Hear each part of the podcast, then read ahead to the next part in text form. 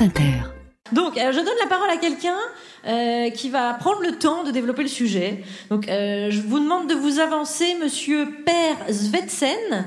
Euh, vous êtes patron d'entreprise et dans la vraie vie, vous êtes Hippolyte Girardot, mesdames et messieurs, et chers auditeurs.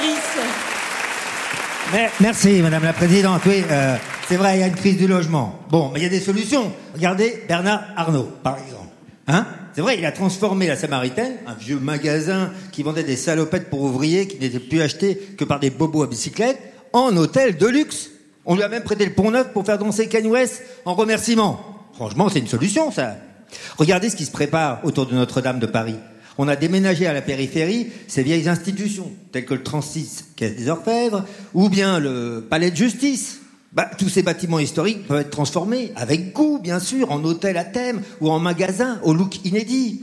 Une chambre correctionnelle, ça peut largement accueillir un magnifique 10 pièces. Les combles du bâtiment qui, abritait la PJ, ça fera des splendides duplex avec une vue imprenable. On vendra au sous-sol euh, des menottes Swarovski et Philippe Stark relookera les lampes d'interrogatoire. Oui, oui, alors attendez, très bien, vrai. mais oui, oui, d'accord, oui, mais euh, est-ce que vous avez une solution là? Bah oui, moi je suis un peu obligé de trouver une solution, vous voyez. Oui. Parce que s'il n'y a pas de logement, moi je n'aurai plus de clients. Ah, c'est-à-dire euh, quelle entreprise vous dirigez, monsieur? Ben, je suis le président d'IKEA. Voilà. Alors évidemment, un étudiant sans logement, c'est un étudiant sans étagère Billy, hein, c'est sûr.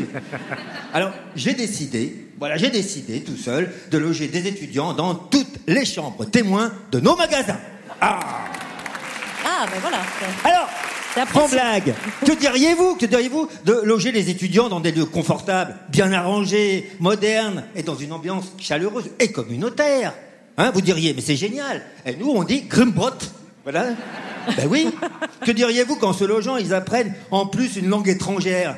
Le suédois, par exemple, une très jolie langue. Celle de Bergman, de Strindberg, de Volvo, de H&M. Vous diriez Grimbrot et que diriez-vous qu'en échange de cet habitat somptueux, il leur soit demandé de rendre un tout petit, mais tout petit service? Pas grand-chose. Quelques heures de ménage, hein, de maintenance, un peu de manutention. Ben vous diriez Krembrot, évidemment. Alors à eux, les Malmeux, les Kubstadt, les Krieg, les Billy, les Gestadt, les Kertop, entre 9h du soir et 7h du matin. Voilà la solution. C'est vrai, Madame la Présidente, Oui. j'économise sur ma main-d'œuvre avec cette offre. Oui, c'est vrai. Mais au moins, ils apprendront un métier. Technicien de surface, dans les magasins, Ikea, c'est du win-win. Grimbrot Oui, eh oui, Grimbrot aussi. Merci, Hippolyte Girardot. Euh, voilà, je vois que vous avez. C'est vraiment une convention de solutions aujourd'hui, je le sens. Je propose euh, qu'on laisse euh, Monsieur euh, Svetsen, votre personnage, la tester ça d'abord en, Suède, si vous permettez, parce que quand même, on est en France.